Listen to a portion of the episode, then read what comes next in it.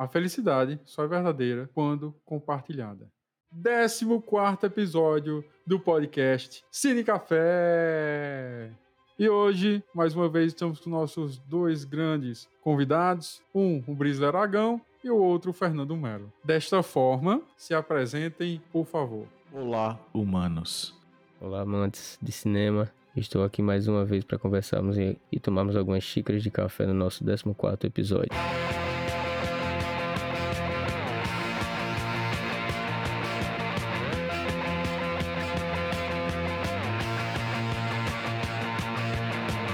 Hoje vos apresentaremos mais uma vez o quadro O Primeiro da Gangue a Morrer, com o filme Ruby Sparks, que ficou com o título nacional de Ruby Sparks, a Namorada Perfeita. Este, que é do ano 2012 e possui o gênero comédia, drama e fantasia. É a famosa comédia romântica. O filme possui 1 hora e 44 minutos de duração e traz a seguinte temática: paixão versus doença. Mas do que trata o enredo? Calvin, que é interpretado por Paul Dano, é um famoso romancista que sofre de um bloqueio criativo e que tenta escrever um novo livro após 10 anos do lançamento da única obra dele. Depois de ser orientado pelo psiquiatra Dr. Rosenthal, que é interpretado por Elliot Gould, a escrever sobre a garota que aparece recorrentemente nos sonhos dele, decide criar uma personagem perfeita, a Ruby, que é interpretada por Zoe Kazan. Dias depois de escrever quase que interruptamente sobre ela, a personagem surge repentinamente no apartamento dele e passa a conviver com o próprio criador, como se ambos fossem conhecidos há muito tempo. Agora, resta ao escritor escolher se prefere viver no mundo real ou no mundo literário.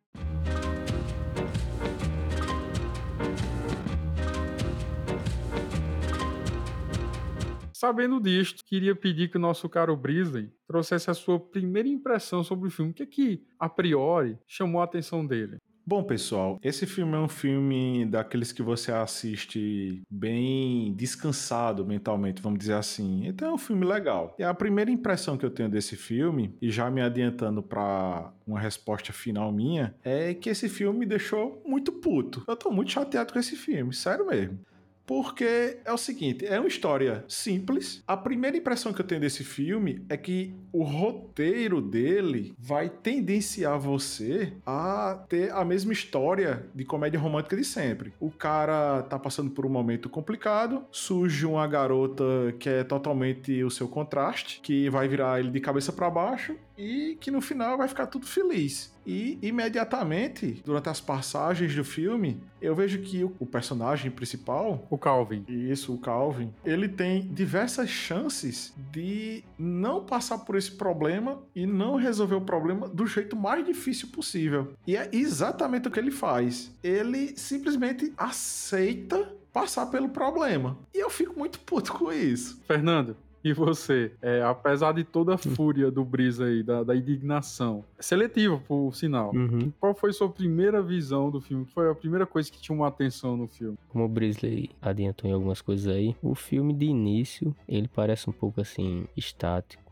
Você acredita que de repente vai aparecer alguma cena de comédia e tal, né? Por o filme se tratar de uma comédia, apesar de ser romântico também. No entanto, à medida que a história vai desenrolando, você começa a perceber que a história ela tem um pouco de ficção. Ela tem alguns traços de conto de fadas, com começo, meio e fim, com a diferença que possui muita personalidade e trata temas sérios como solidão, a vontade também de uma pessoa em controlar a outra que ama, o que acontece muito nos dias de hoje, né? Sempre aconteceu, na verdade. Com momentos empolgantes, às vezes cômicos também, e às vezes dramático. E eu acredito que na grande maioria das vezes dramático, né? Que nos fazem refletir sobre nossas atitudes no relacionamento. A impressão que eu tive, à medida que eu fui observando as cenas, foi essa. Eu observei, na verdade, na segunda leitura, ou seja, na segunda vez que eu assisti o filme, eu prestei mais atenção em relação a esses momentos, mas também da raiva do personagem principal, do Calvin. Ô Fernando, puxando um gancho, não sei se você percebeu, eu me identifiquei logo de cara com o Calvin, porque o primeiro problema dele é exatamente o meu problema. Ah, qual é? O problema? o problema dele é que se você olhar logo no começo do filme, existe uma cena em que mostra a cama dele, o quarto todo escuro e um facho de luz de 5 centímetros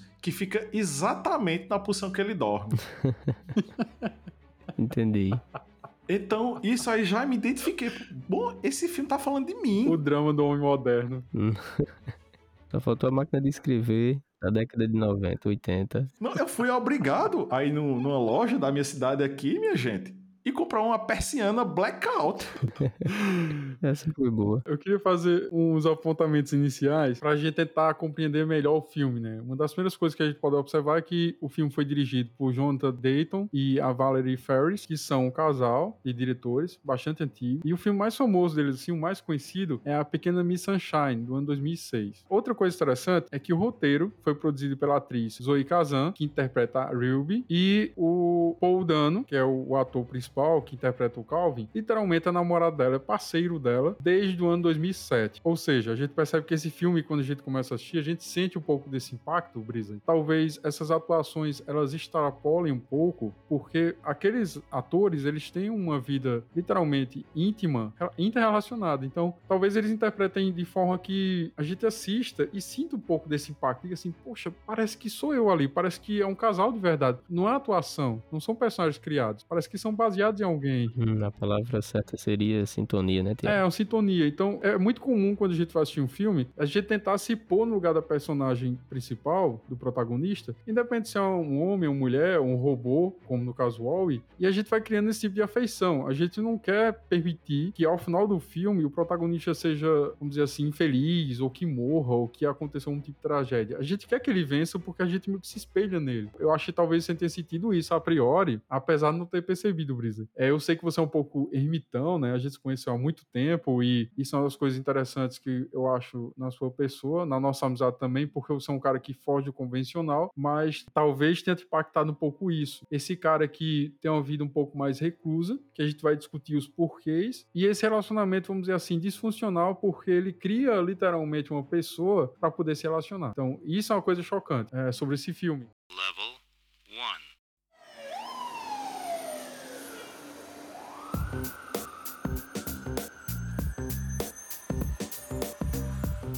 Pude observar também algumas características que eu queria marcar logo no início para ver se a gente consegue matar alguma charada. A primeira coisa, quando o Calvin começa a escrever esse romance, ele tem tipo de bloqueio emocional, psicológico, e a gente inicia o filme acompanhando essas idas dele ao psiquiatra. E ele tá indo há muito tempo, onde ele chega ovacionado, o pessoal fala: nossa, o grande escritor, best-seller, o grande clássico moderno. E ele não tem mais ideia de escrever nada. Ele não consegue escrever mais nada. Ele não consegue mais se relacionar com as pessoas. Tanto é que aparece um filme que ele teve uma ex-namorada chamada Lila, que é interpretada pela Deborah Ann Woll, que é aquela atriz do Demolidor, aquela ruiva, lindíssima ela por sinal. E a gente pensa, pô, como é que ele teve uma namorada dessa e simplesmente terminou o relacionamento? Não faz sentido. E a gente fica meio com o pulga atrás da orelha. Peraí, o que foi que aconteceu para ele terminar um relacionamento com uma pessoa dessa? Ela até fala que tá começando a escrever também, que tá só uma escritora e que ele meio que boicotou ela. Então, assim, de cara, a gente percebe. E não porque ele esteja indo ao psiquiatra que ele seja uma pessoa ruim, mas a gente percebe que tem algo errado nele. Tem algo que não tá se encaixando. E aí, quando ele cria Ruby, literalmente ele fala que ela tem 26 anos de idade. Ele, no caso, tem 19, porque ele fala que o primeiro romance dele foi lançado aos 19 anos, quando ele estava saindo do ensino médio. Ou seja, 10 anos depois, a gente faz as contas, é óbvio que ele tem 29. Então, a diferença de idade é pouca e a gente percebe que algo é errado. E é isso que eu quero discutir com vocês. Quero ver se a gente consegue chegar a um tipo de solução sobre esse problema tão grave que fez que o Calvin passasse por esse relacionamento com a Lila, como diz um filme, né? Que eles namoraram por cinco anos, se eu não me engano, e depois ficar solitário durante tanto tempo. Isso é muito estranho.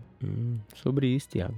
Eu tenho um, um, trecho do filme em mente bem interessante. No momento que ele discute com a Lila, ela diz que ela na verdade acusa o Calvin de ser desinteressado em qualquer pessoa que esteja fora das expectativas dele. Na verdade, ele idealiza uma pessoa, uma personalidade que tente preencher, de certa forma, uma espécie de desejo que ele tem de um relacionamento perfeito. Na verdade, a personalidade dele, introvertida, por trás dessa personalidade existe um desejo constante de ter alguém ao seu lado de preferência alguém perfeito, que permaneça com as mesmas características de humor, de sentimentos, de devoção é algo que a Lila ela acusa o Calvin. Brisa, o que é que você tem a dizer dessa afirmação tão contundente do nosso caro comentarista? Concordo plenamente e ainda vou acrescentar um, um outro fato, que aí é, o Fernando falou do, do, do, de uma parte ali que vai mais pro desenrolar da história, né? E é até meio, meio engraçado, barra cômico, que eu vou falar. No começo do filme, tem uma parte que ele tá na academia lá com o irmão dele e o irmão dele, pô, você tem que sair, conhecer gente nova, fazer as coisas e tal. E o Calvin fala pro irmão dele, não, eu quero conhecer gente nova, mas o problema é que elas.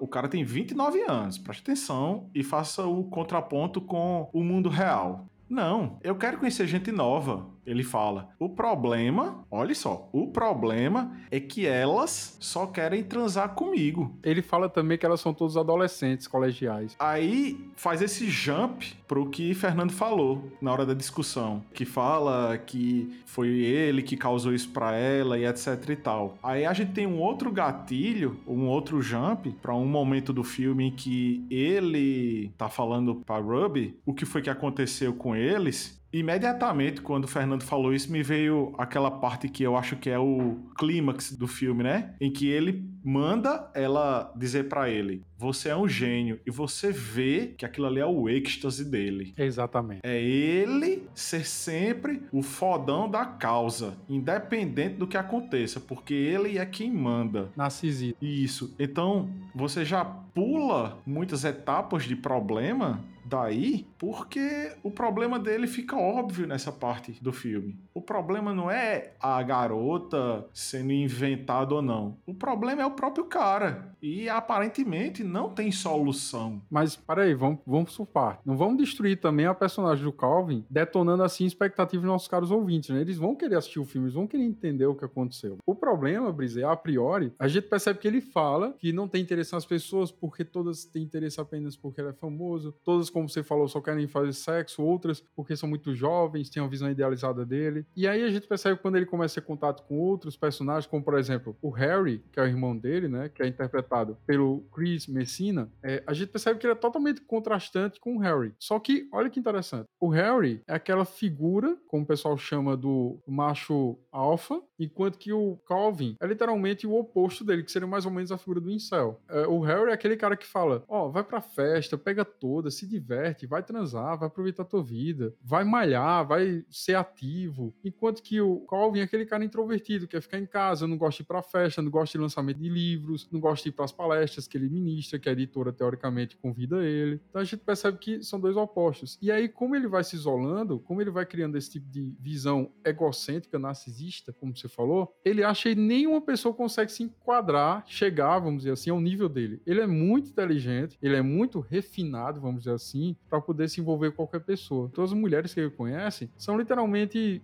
desprezíveis comparado a ele. Tem um momento que ele vai num lançamento lá, acha um tipo de palestra, aparece uma garota, independente se ela é muito bonita ou não, e ela dá o telefone para ele, toda, vamos dizer assim, deslumbrada, olha meu telefone aqui, você pode me ligar e tal. E a gente percebe que ele não tem um mínimo de interesse, ele tá totalmente desinteressado. Ele olha para ela com desprezo. Por quê? Porque ela não é escritora, não é uma pessoa famosa, uma pessoa importante. Então, ah, não vou sair com uma pessoa dessa. Então a gente percebe claramente que, a priori, ele tem um problema muito grande de narcisismo, como você falou, Brise. Que é esse momento que ele chama a Ruby para conversar e ela tá falando que tá querendo ir embora, tá meio que entediada, meio que querendo mudar a vida dela. E ele começa a escrever na máquina que ela não pode sair, que ela tem que dizer que adora ele, que ele é especial, que é maravilhoso. E ele se regozija assim, em gozo, de saber que ele é um gênio, de ele saber que ele é um cara, sabe, especial, poderoso. Então a gente percebe que ele é muito narcisista, muito egocêntrico. É interessante também que todo momento que Ruby tenta, de alguma forma, sair daquela casa, tenta fazer um curso, como ela fala, tenta ter contato com outras pessoas, ele literalmente bloqueia ela. Ou seja, ele não tem interesse em se relacionar com ela. Ele quer literalmente que ela simplesmente interprete um papel dentro da vida dele. Seja um tipo de acessório, um tipo de papel figurativo. Hey, kids. Hey, Dad. What do you want to do today? We don't know. Do you want to go to the matinee? No. Do you want to go to the amusement park? No. Do you want to go to the punk rock show? Yeah, let's go to the punk rock show. Eu faço até um, uma ligação inversa com outro filme que tem uma temática semelhante na parte do romance, que é o, o filme lá 500 Dias com Ela, em que. Ah, não, não, não, não, não, não, não, Sim. Não, não, não, não. A gente vai discutir esse filme logo. logo calma, não. calma, calma, logo, me entenda. Logo a gente vai discutir esse filme. Calma. Não, não, não. O filme, ele cria um roteiro de história para a pessoa que tá assistindo, aquele, aquela comédia romântica, para levar você a crer que ela é a causadora do problema. É, exatamente. E também, ele cria aquela tipo de impressão, Brisa, que ao final do filme, é, eles vão ficar juntos, vão ser o casal perfeito. Isso, então. Aquela musiquinha, eles correndo, se divertindo. Aquelas cenas bem clichês de toda comédia Isso, romântica. É porque aquilo faz parte do. Aquilo faz Do parte do- gênero. Do, gênero e do engodo que você tem que ter o referencial que vai dar tudo certo. Aquela cena, tu falou agora do 500 dias com ela, lembrou bastante aquela cena que, acho que é Joe, se eu não me engano, não tenho certeza agora, esqueci, fugiu, que ele sai do apartamento da Summer e ele começa a correr na rua e todo mundo começa a correr e pular também, todo mundo tá com roupa azul. E você fala, que isso, cara, que loucura é essa? Quem já viu o cara sair da casa garota e ficar todo mundo no meio da rua dançando, cantando, pulando? Quer dizer, que coisa fantasiosa, literalmente. Então, Fantástico. Então, é a, a fantasia, é aquela felicidade tão extrapolada assim que você tem que criar um pacto visual. E ele faz score rub também. Tem até uma cena que eles ficam tipo num parque, meio que esfregando um sorvete na cara do outro, assim, brincando com sorvete. É. Eu olhei, eu olhei assim e disse, cara, quem que faz isso na vida real? Pelo amor de Deus. Aí- pelo amor de Aí Deus. qual é, qual é a ideia que esse, esse, essa sequência de coisas passa? Poxa, ela é a menina perfeita pra ele. Eu aposto que ela Vai dar tudo certo. que vai dar tudo certo, vai estar tudo bem, e eu aposto que ela é que vai acabar com ele. O cara já tava mal. Essa é a ideia que a porra do filme passa, pô. Aí você Que tá. tipo, É, o cara tá lá que sobrevivendo. ela é uma vagabunda. É, ah, e que ele tá se doando é. e ela é uma vagabunda. Olha, eu tô me arrepiando todinho aqui, minha gente. Minha Nossa Senhora. Aí tá lá, o cara tá lá, bem massa e tal. Aí o que, que, a- que, que a ela vai fazer? Vai fazer o que toda mulher faz. É destruir o cara. Não, não, Vai não, não, destruir o não, cara. não, não, Brisa, não. Eu Calma, estou indignado! A gente vai ser cancelado, eu cara. estou Calma. Pode! Eu não tô nem aí! Não, não, Você não. faz tudo! Você faz tudo pela desgraçada! O que é que ela faz? Acaba com sua vida! Ai. Ei, Na contramão, Brisley. Existe contramão? Na contramão. Não, tem não.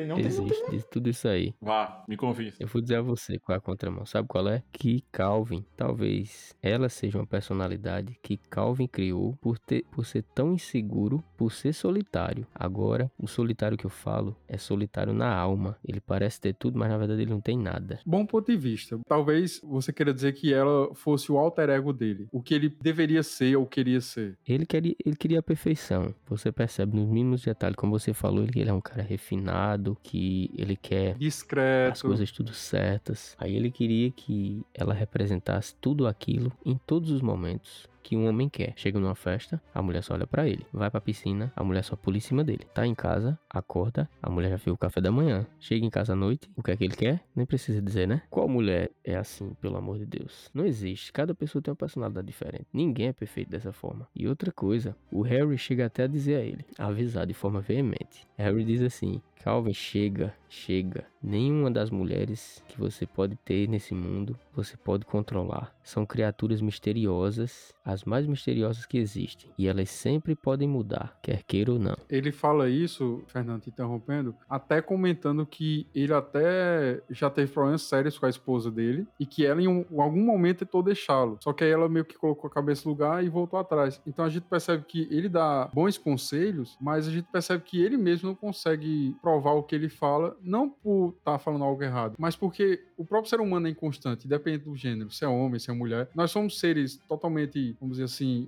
tanto insubmissos como insatisfeitos, como talvez cobiciosos, não sei se existe essa palavra, mas a gente quer muito a grama do vizinho, né? A grama do vizinho sempre é mais verde. Mas preste atenção, concordo com você plenamente. Mas a gente tá falando de um cara que quando vai no psicólogo, pede pra ficar com Bob, que é um urso de pelúcia que o psicólogo tem, e ele faz: "Você está emprestando chamando Bob pra mais alguém, porque ele está cheirando estranho. Sim. A gente tá falando dessa pessoa, então não é uma pessoa qualquer. Sim. Não, aí, aí o que acontece, Brito? Você tá provando uma coisa que eu falei anteriormente só superficialmente. Ele é um cara inseguro, ele é um cara controlador, dominador. Ele cria uma personagem que na cabeça dele é perfeita, teoricamente, porque ela não trabalha, ela não estuda, ela não tem ciclo social, ela vive o tempo todo perto dele fazendo o que ele quer, ou a hora que ele quer, ela simplesmente acompanha ele nos eventos. Então ela é a parceira ideal. E aí a gente percebe que ele é um cara dominador, porque na hora que ela vai literalmente entrando na vida, ele se misturando com as pessoas, seja familiares, seja da editora dele, a gente percebe que ele é um cara dominador, é um cara inseguro, é um cara controlador. Então a gente percebe que o problema é muito mais profundo. Não é simplesmente um cara que passou cinco anos sem um relacionamento, passou 10 anos famoso, sendo assediado, e uma garota que foi teoricamente criada, que é uma personagem. Não é simplesmente isso. Ele é um cara que tem um problema sério em viver em sociedade. Eu acredito que seja isso.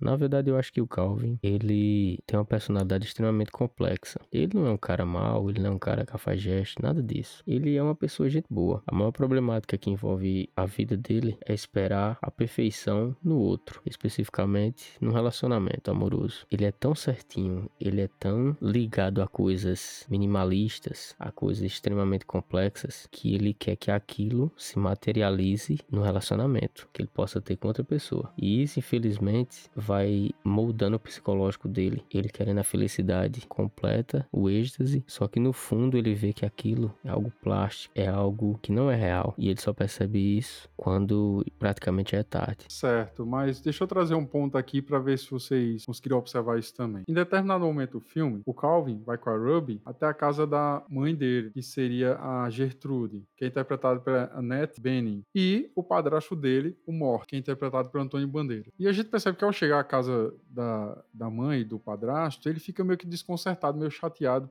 pela forma evasiva que eles são, divertida, etc.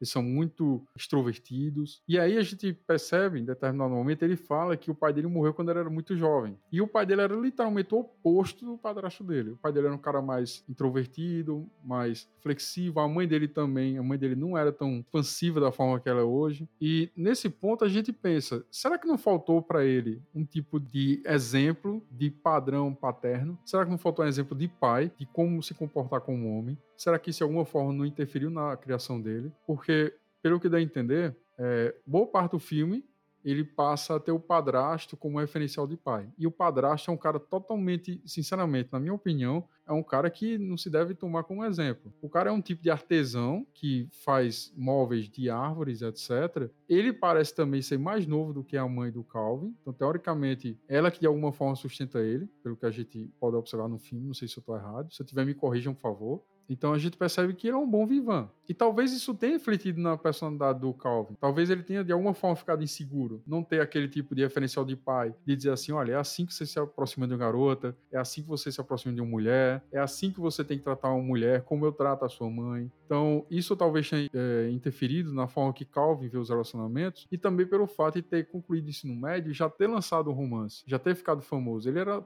era um adolescente ainda, era um jovem, 19 anos de idade. O filme deixa entender que ele nem chegou a estudar mais na faculdade nem nada. Ou seja, ele literalmente com 19 anos de idade estourou, foi pra mídia, arrumou uma namoradinha, lindíssima por sinal, que depois de 5 anos de relacionamento eles terminaram o relacionamento. E ele fala no filme que ela deixou ele por causa da morte do pai dele. Mas não, é, não foi simplesmente por isso. Ela deixa claro que acabou o relacionamento com ele, eles acabaram no caso, porque ele era um cara altamente egocêntrico. Ele era um cara que não deixava ninguém participar da vida dele, queria que as pessoas fossem meramente complementos. Então eu acredito que o pai dele, por ter falecido cedo, talvez tenha interferido na forma que ele se relacionasse com as pessoas. Talvez a partir do momento que o pai dele faleceu, ele tenha mudado bastante a sua forma de enxergar o mundo. Eu tenho, eu tenho anotado aqui três pontos que eu vou tentar encaixar nisso que você falou, Tiago. Os três pontos são o seguinte: com relação ao, a, a quebra da estrutura emocional dele, né? É, a primeira coisa que dá para observar é que segue o padrão tradicional de coisas que acontecem com alguém quando você passa por um momento muito ruim. Que é que é aquele que quando você chega lá no, no pior momento, no fundo do poço, como a gente chama no popular, é que você descobre que não tem mais nada a dar errado, nada a perder, e a partir dali você começa a vislumbrar formas de você sair daquela situação. Então, ele faz isso com uma rapidez muito grande. Você vê você preste atenção que todas as vezes que ele tem algum problema, ele sempre tem uma saída, mesmo que seja uma saída que ele faça uma trapaça com ele mesmo.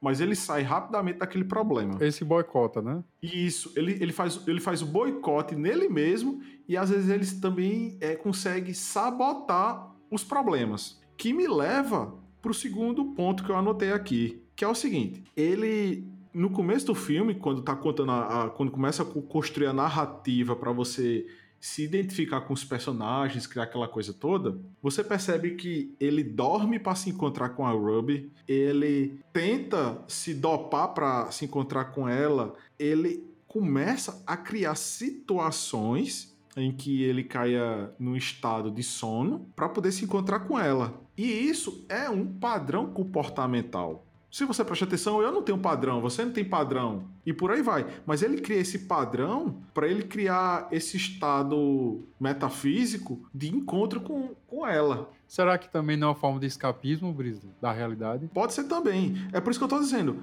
Ele cria situações ou ele faz coisas acontecerem para que ele consiga se encontrar com ela. Então, ela, se a gente vê, como você disse ali, né?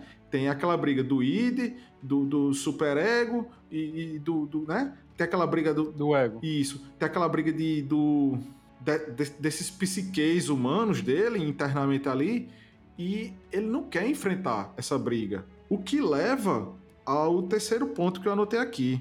Às vezes, a gente passa a maioria das nossas vidas tentando fazer uma coisa dar certo. Ou você tentar a sua vida todinha querer ter muitos bens materiais, ou você passa a sua vida toda querendo ter o melhor emprego possível, ou até o Ou ser um grande escritor. É. Ou ser um grande músico. Sempre tem essas coisas. A gente, a gente sempre tem essas buscas. Mas quando a gente tenta isso muito, com muita cegueira, a gente acaba ficando cego com o nosso próprio objetivo. E se você presta atenção, ele tá fazendo isso, ele tá ficando maluco e não é no sentido figurado. Ele tá ficando doido de verdade, porque a busca dele cegou ele, cegou a psique dele de tentar achar o contraponto dele de uma forma tão grande, tão forte, que ele se sujeita a passar por situações que no normal a gente não passaria.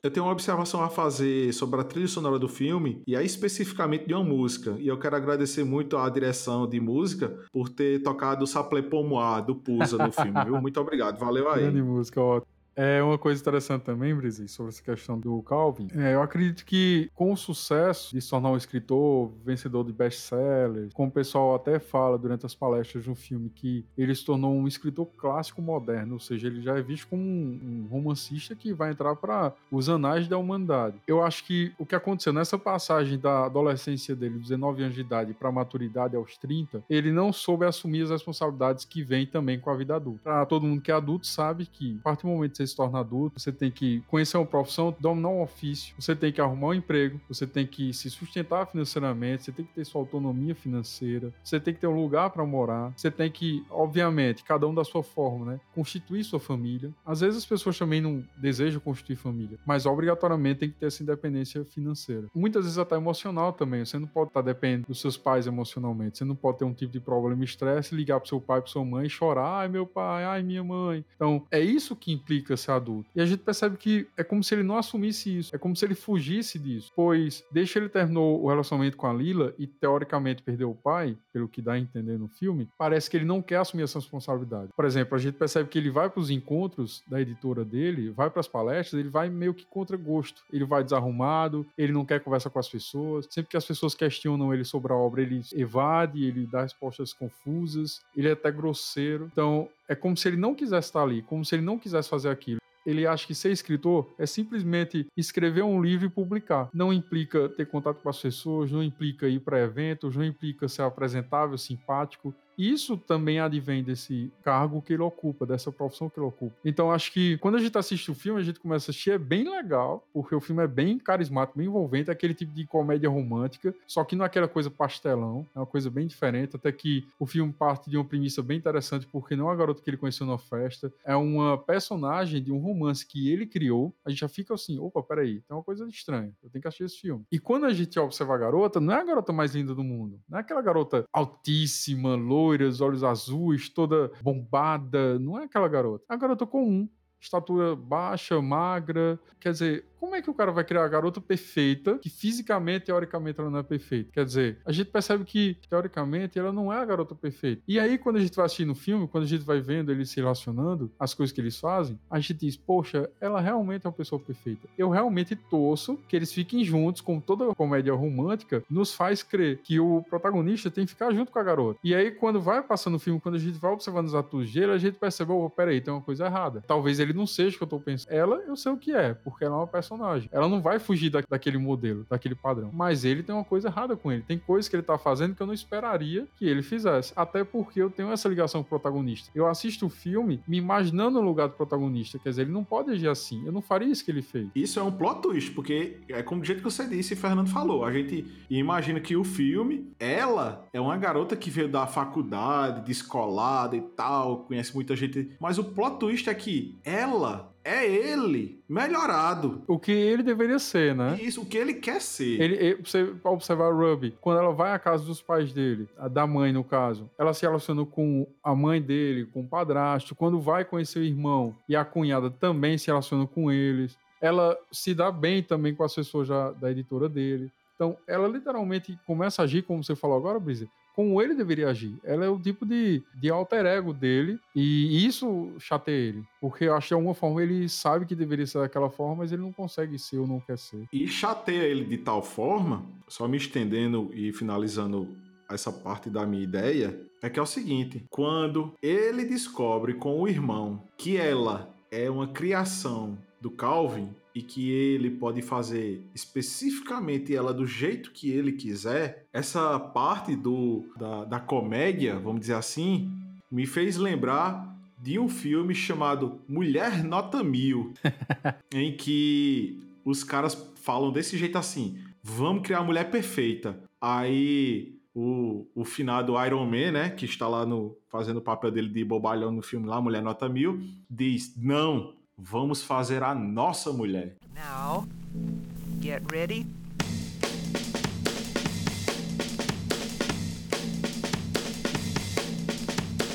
Falando de filmes que possuem relação com a Ruby Sparks, eu também lembrei de outros filmes. O primeiro, obviamente, que você falou, que é o tão consagrado e elogiado 500 Dias com Ela, que eu acredito que esse filme a gente vai discutir aqui, tem que discutir, porque tem muita coisa para falar, viu? Aquele filme é pesado. Aquele filme é adorado pela molecada millennials, adorado por essa molecada até 20 anos de idade. Todo mundo assiste o filme e fala, ai, trilha sonora perfeita, The Smiths, ai, como ele é fofinho, ai, como ela é maravilhosa, blá, blá, blá. Mas não é bem assim, não. Tem muita coisa pesada ali. Então esse filme me remeteu muito a ele, porque tem esse relacionamento idealizado, construído. Temos também A Garota Ideal, que é 2007, que literalmente o cara, o protagonista, começa a se apaixonar por uma boneca. A gente percebe que é uma coisa totalmente nonsense, mas quando a gente assiste o filme, a gente fica até triste, porque a gente fala, pô, que cara solitário, o cara é tão solitário, tão transtornado, que ele se apaixona por uma boneca inflável. E por último, temos também o Her, né? Que é um filme bastante conhecido, 2013, com o Joaquin Phoenix. Também é outro filme que o protagonista se apaixona por uma persona ideal, que no caso seria um, um iPhone. Então ele se apaixona por um programa de um smartphone. E todos esses filmes têm comum justamente isso que você falou, Brisa. Essa idealização romântica de uma mulher que não existe, obviamente, só que cada um idealiza de uma forma, sendo um personagem, sendo um brinquedo erótico, sendo uma personagem literária. E nós percebemos que todos eles têm algo em comum, eles se frustram. Por quê? Porque quando eles tentam criar essa pessoa perfeita, na realidade eles criam um tipo de alter ego e eles não são perfeitos, os alter egos deles não são perfeitos. E na realidade ninguém é perfeito, nenhum ser humano é perfeito. A gente conhece alguém hoje, como eu conheço vocês há anos, vocês são meus amigos há anos, mas a gente está em um processo contínuo de mudança, de aprendizado, de experiências, coisas que nos levam a ser melhor a cada dia ou até pior.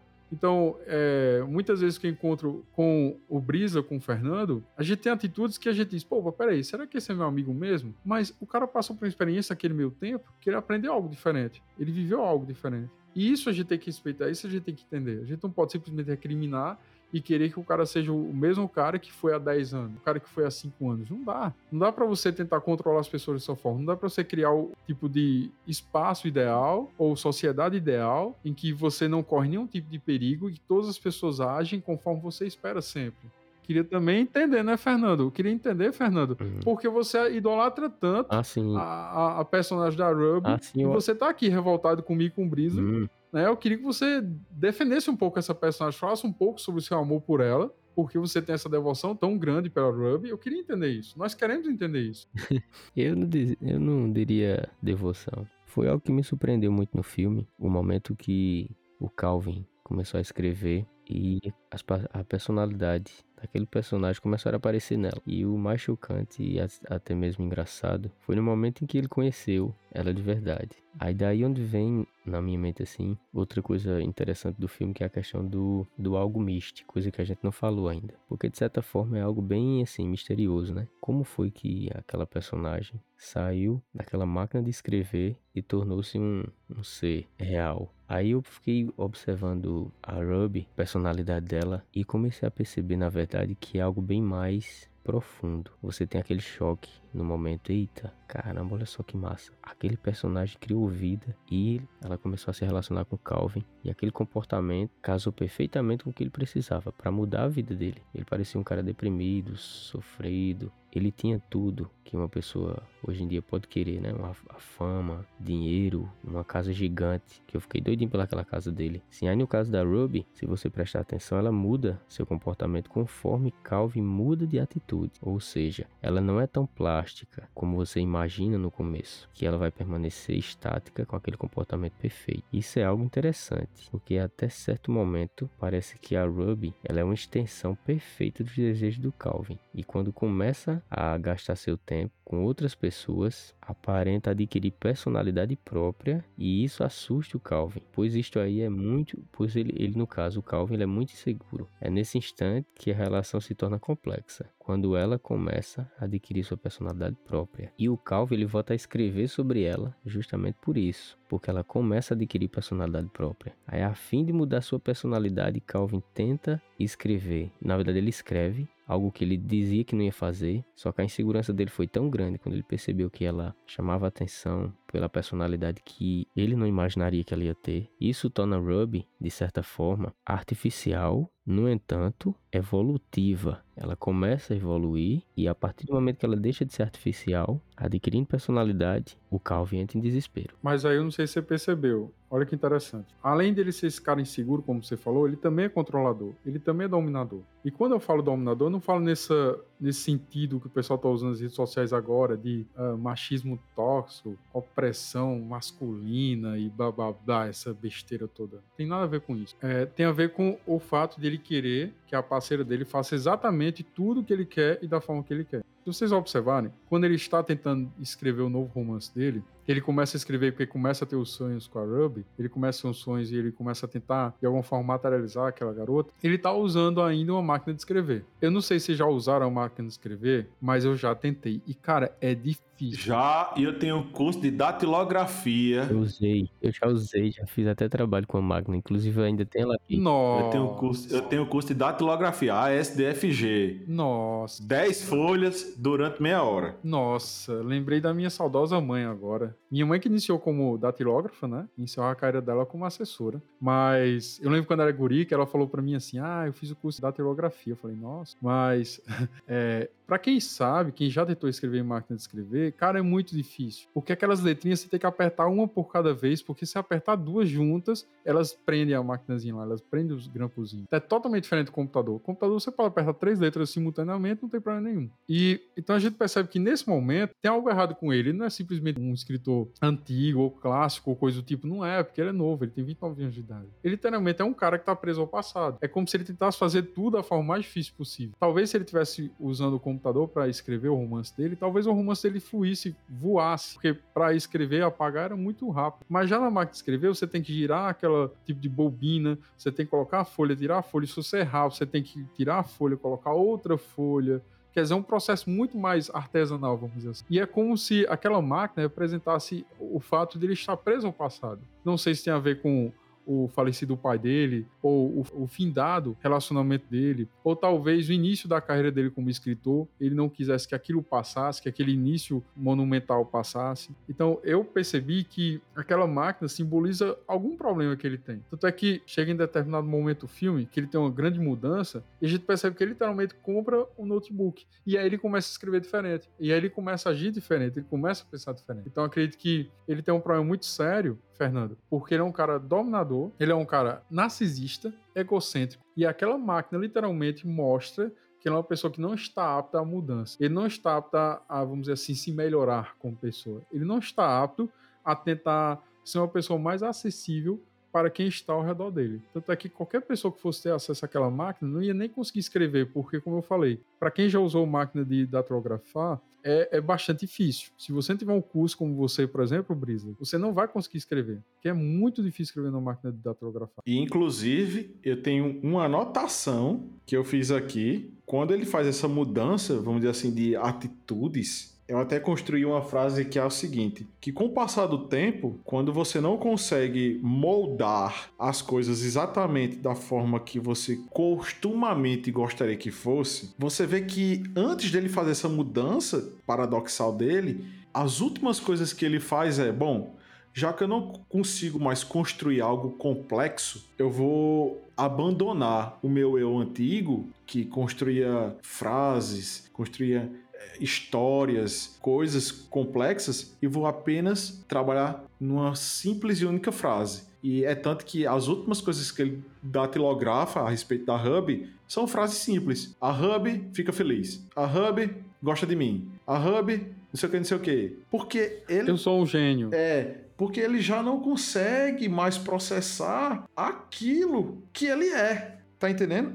Ele não consegue mais. Não consegue transcrever. É, ele não consegue mais agradar da forma que antigamente ele fazia antes dele começar a se drogar em sono, a, a dormir desesperadamente e criar a Ruby do jeito que ele se imaginava que fosse. Então, assim, é aquela coisa. É você aceitar as pessoas como, ela, como elas são. O que é amar? O que é que você. O que é, no final das contas, que o filme passa para você, que eu, eu captei para mim assim, né? Cada pessoa abstrai a história do, de uma forma diferente. Mas o ponto de vista que eu achei que o filme tá querendo passar para mim é: o que é o amor? É aquilo que é perfeito, que a gente almeja no outro, na outra pessoa? Ou é você aceitar aquela pessoa daquele jeito com aqueles problemas e mesmo assim seguir em frente. É tipo assim, pô, é, tem, tem uma, uma garota perfeita que todo mundo quer que eu namore com ela, que eu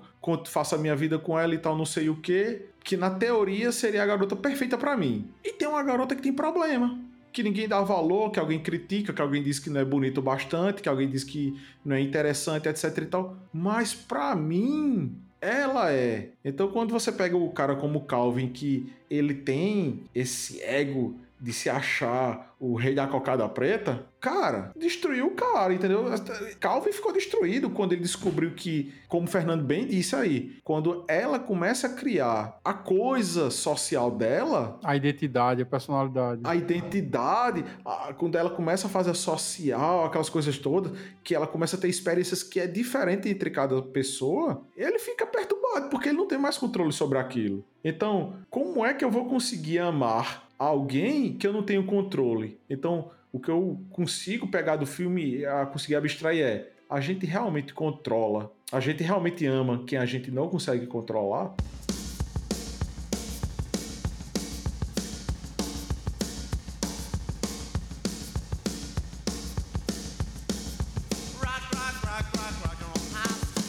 Acredito, Brisa, que criar aliança, seja ela é, profissional, seja ela de amizade, seja ela um relacionamento amoroso, familiar, é você literalmente criar um tipo de troca, é uma relação troca, obviamente. É, eu não sou amigo de vocês porque simplesmente a gente é amigo e pronto. Obviamente que há uma relação de troca, há um tipo de troca ou de amizade, ou de confiança, ou de coisas mesmo no dia a dia, sei lá. E, e essas trocas nos fazem viver sociedade. Isso que faz a sociedade ser o que é. Só que também tem outro lado. Para que você tenha qualquer tipo de relação, você tem que, obviamente, dar e receber. Você tem que, de alguma forma, também abrir concessões. Para você conviver com uma pessoa, você tem que deixar um pouco seu ego de lado, um pouco suas vontades de lado, e muitas vezes ceder para que você faça o que o outro quer ou para que o outro fique satisfeito. Isso pode ser em qualquer relação, não é só namoro. Amizade também. Eu já tive inúmeros problemas com vocês dois, porque muitas vezes eu fui intransigente, a gente discutiu de alguma forma, teve algum tipo de estranhamento, e depois eu tive que abrir mão do que eu achava correto para que o nosso projeto, ou nossa, vamos dizer assim, nossa ação, nossa vontade fosse conclusa. Então, eu acredito que aí que está o problema, o principal problema do Calvin.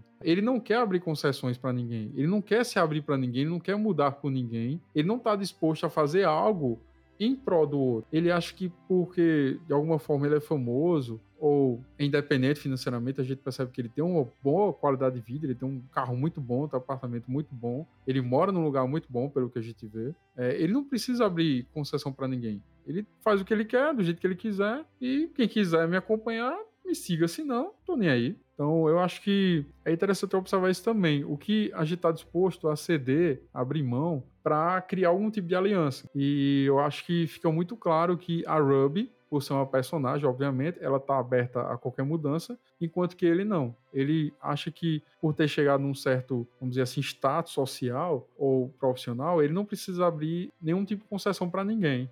Outra coisa que eu achei assim interessante do filme é a mensagem que ele passa para a juventude de hoje sobre a questão da possessão, que é comum o abuso com as mulheres. Na, na verdade, nas últimas décadas vem crescendo muito. E abre os olhos da gente para esse fato de você querer controlar o outro, de você querer ter esse sentimento de possessão. Até a própria personagem, a Ruby, ela percebe em algumas cenas, inclusive uma delas mais uma das mais empolgantes do filme, quando eles chegam na festa e ele flaga ela com a gente, com a gente dele, com o outro autor, na verdade. Ela mostra que percebe ser uma espécie de namorada perfeita dele, de estar atuando para todo mundo ao seu redor. Numa das falas ela diz: "Você tem todas essas regras e eu não posso ser eu". E ele responde para ela: Tenho quase certeza que posso fazer você fazer tudo o que eu quiser. Isso aí deu um choque nela, porque ela achava que tudo que ela fazia era da própria personalidade dela mesmo por gostar, por ter afeição a ele, por se comportar daquela maneira, ela começou a abrir os olhos para tudo que acontecia. E acontece muito isso hoje em dia, a questão da possessão mascarada com o nome amor, né? Eu já ouvi casos de pessoas que traem a parceira ou o parceiro e falam assim, né? Não, eu saí com fulano por amor, porque eu te amo. Foi um erro que eu cometi. E você pensa, hã? É o quê? Como? Como você pode amar uma pessoa e enganar ela, e trair ela, e trocar ela? Isso não faz sentido algum. E pegando essa ideia aí, me lembra uma parte bem comovente no, no filme, quando ele tá mostrando pra ela, quando ele tá conversando e brigando ao mesmo tempo com ela, dizendo que ele pode fazer o que quiser com ela. E eu não. É bizarro? Essa parte é bizarro, cara. É muito bizarro assim. E eu, e eu me vi, e eu me vi indiretamente naquela cena. E não é, e não é uma brincadeira, porque já houve um momento no passado em que, e eu não falo nem como o Thiago disse, essas coisas que tem hoje em dia de machismo, nem essas coisas assim. É, eu falo mesmo com relação a tipo você causar pânico em uma outra pessoa, que é tipo, ou você faz por bem, ou você faz por mal porque eu posso. E eu pego aquela parte em que ele vai provando para ela que ele pode, que ele é o cara que manda ali. Na hora que ele fica extasiado em escutar ela falando que ele é um gênio, eu parei aquele momento que você para durante um segundo e consegue processar uma hora, duas horas de filme, né? Eu percebi que todas as vezes que as pessoas durante o filme fazem, nossa, ele é um gênio, ele é um gênio, ele fica desconcertado. Ele gosta daquilo, mas ele fica desconcertado por aquele momento, entendeu? E eu achei muito, muito, muito forte essa parte assim.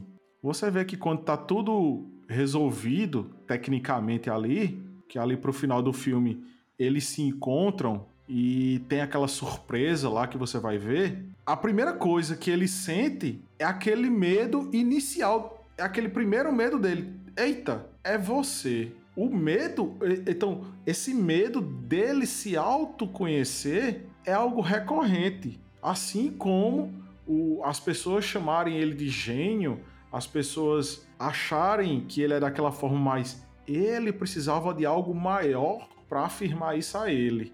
I don't believe you're ready for this. Are you ready for this? We'd like to capture your minds right now. Queria encerrar nossa discussão fazendo uma pergunta aqui para os nossos caros convidados e também, obviamente, aos nossos caros ouvintes. A pergunta é a seguinte: se você pudesse criar uma pessoa ideal, perfeita, e escolher entre ela uma pessoa normal que você conheceu, a quem você escolheria? Complexa essa pergunta. Mas eu vou ser bem, bem claro e objetivo. Eu escolheria uma pessoa normal. Pelo seguinte fato: a palavra correta seria por ela ser real. Isso poderia. Poderia não, na verdade, isso é o que faz o ser, o ser humano conseguir manter relação com outra pessoa, conseguir encontrar uma pessoa para viver durante muito tempo. Se ele tivesse a sorte, né? É o fato das divergências, é o fato das personalidades distintas, o fato dela demonstrar amor de verdade por você. Você sabe que aquilo que ela representa, aquilo que ela demonstra, é algo da sua própria natureza. Brisa, e você? Eu escolheria uma pessoa normal, desde que ela viesse com o corpo da Sandra Bullock. A Sandra Bullock, cara, tem uns 60 anos de idade agora, bicho. Silêncio constrangedor. Ah, Tiago gosta, esse Tiago gosta de cortar o barato, cara. Tá, vocês esperam que eu vá responder essa pergunta, né? Claro que eu não vou responder. Se vocês quiserem saber a resposta, assistam um filme e eu acredito que ao final do filme vocês vão saber o que eu responderia. Simplesmente assim.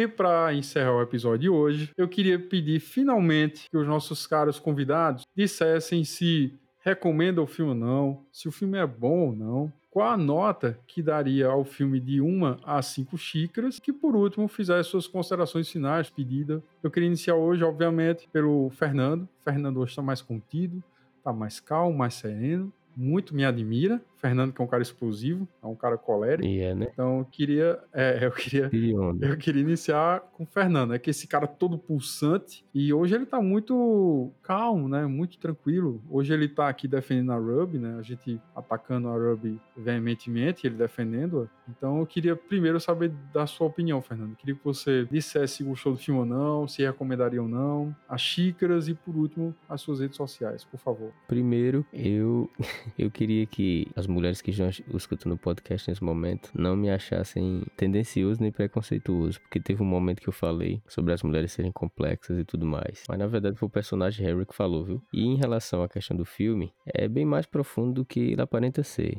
pessoal. Não desistam do filme de cara. Ele representa muitas situações vividas por, por pessoas no mundo inteiro. Sempre sentimentos de posse, submissão, conflitos afetivos, solidão, independência, entre outros elementos. O filme tem um pouco de cada um desses, dessas coisas. Isso faz o filme ser mais dramático de até do que propriamente cômico. Explica com diferentes tons como você pode ser, se sentir preso a uma pessoa, tal ponto de não restar mais nada no mundo. Não existe mais nada além daquele sentimento. Esperando ficar apenas com os momentos bons. Com uma trilha sonora bem trabalhada, que nesse filme eu gostei da trilha sonora, que ela foi feita de maneira bem sincronizada com as cenas, proporcionando um resultado extraordinário. Por todas essas características, o filme se torna envolvente. Apesar de não ser um marco do gênero, vale a pena assistir, pessoal. Por todos esses motivos, eu dou quatro xícaras para o filme. E para quem quiser me seguir nas redes sociais, eu tenho um Instagram. Meu nome tá lá, Fernando Guitar. Quem quiser me seguir lá. E até a próxima. Brisen, para encerrar com chave de ouro, eu queria que você não dissesse, né, seu veredito final, se você recomendaria ou não, quantas xícaras o filme merece de 1 a 5, e para encerrar as suas redes sociais, se você quiser que nossos caros ouvintes entrem em contato com você, lhe critique, né, que você foi muito agressivo hoje, você atingiu, você destruiu muitos corações femininos, juvenis, que ainda estão esperando o amor de suas vidas. O filme é um filme contundente, certo? Tem uma boa história, é bem contada. Eu não vi muito furo com relação à história em si, coisas que a gente pode no primeiro instante achar relevante, na verdade não são.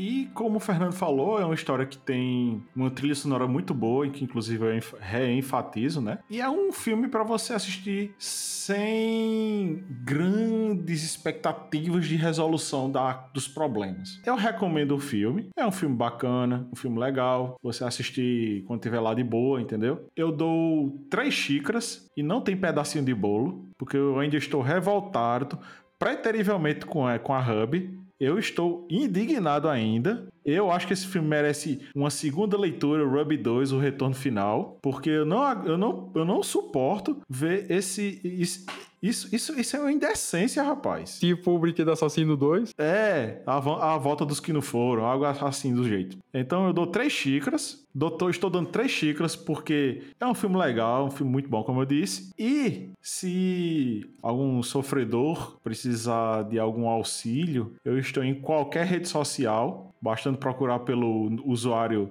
Brinsley P. Aragão. Você acha lá. Agradeço muito a participação de, todo, do- de, de, de todos dois aí, do meu amigo Tiago, do, do, do meu amigo Fernando também. A gente discutiu, discutiu amigavelmente isso aqui, certo? Eu fico muito lisonjeado por participar. Mas é isso, pessoal. Felicidades para todos e até um próximo momento. Olha só, indo um pouco na contramão da visão dos meus caros amigos, eu acredito que esse filme, apesar de ser comédia romântica, ele foge muito da visão da comédia romântica, porque sempre que a gente assiste comédia romântica, a gente vê aquele casal e aquele envolvimento, aquela paixão, aquela loucura, aquele amor muito idealizado, muito fantasioso, aquele romance mais, vamos dizer assim, utópico. E esse filme, apesar de se tratar de uma personagem que foi criada por um escritor, esse filme não nos deixa acreditar nisso. A gente vai assistindo e dizendo, pô, ela não existe. Só que aí, conforme a narrativa vai se desenvolvendo, conforme a trama vai se desenvolvendo, a gente passa a acreditar que aquela personagem, a Ruby, ela literalmente existe. E é isso que é legal no filme, porque ele nos engana. Ele nos leva, ele nos tira da visão comum, do lugar comum, e nos leva para outra visão. E a gente começa a se apaixonar pela personagem e começa a querer acreditar que ela deve existir, que ela pode existir. Isso é que é legal no filme, acho que foge bastante. Então acredito que esse filme deve ser, sim, assistido, vale muito a pena. É independente se você vai assistir acompanhado ou não, mas é um bom filme, uma boa comédia romântica. Também é um drama que nos faz refletir sobre nossa forma de agir, tanto com homem como com mulher, num relacionamento amoroso, num relacionamento familiar. As coisas também nem sempre são como parece, como no caso Harry, né? O irmão dele constantemente aparenta ser o macho alfa, mas quando ele começa a se relacionar com o Cal, começa a falar sobre o cotidiano dele, a gente percebe que ele é um cara comum, é um cara frágil. Então acredito que esse filme é bastante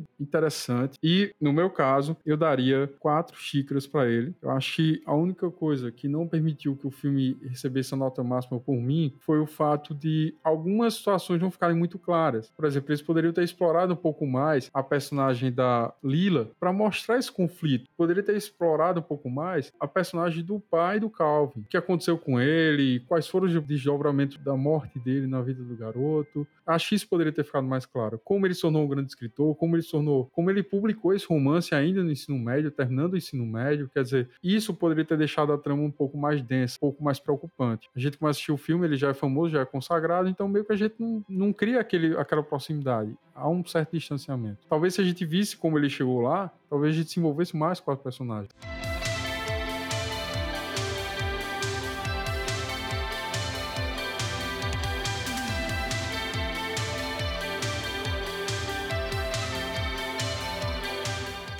Queria deixar com vocês as nossas redes sociais. Lembrando que nós estamos no Instagram, no Twitter, no Spotify, entre outras redes. Nós temos o site oficial também, que lá nós colocamos uma discussão um pouco mais aprofundada, algumas informações extras sobre nossa discussão aqui, sobre o filme também. Colocamos filmes, álbuns, livros que nós citamos aqui. Então vocês vão lá no nosso site oficial, dê uma olhadinha, tá certo? Fica no www.podcastcinecafé.com www.cinecafé.com.br. Desde já queremos agradecer também aos nossos apoiadores. Se você quiser apoiar nosso trabalho também, tem lá os links, os endereços, nossa página oficial, tem o PicPay, tem o, o Apoia-se, tem também o apoio coletivo, enfim, tá lá. E quero avisar-vos que nos encontraremos novamente para o nosso 15º episódio daqui a 15 dias, se Deus quiser. E que Deus vos abençoe. Oh my God, I can't believe you said that. Calvin, she is so intuitive. What? What? What?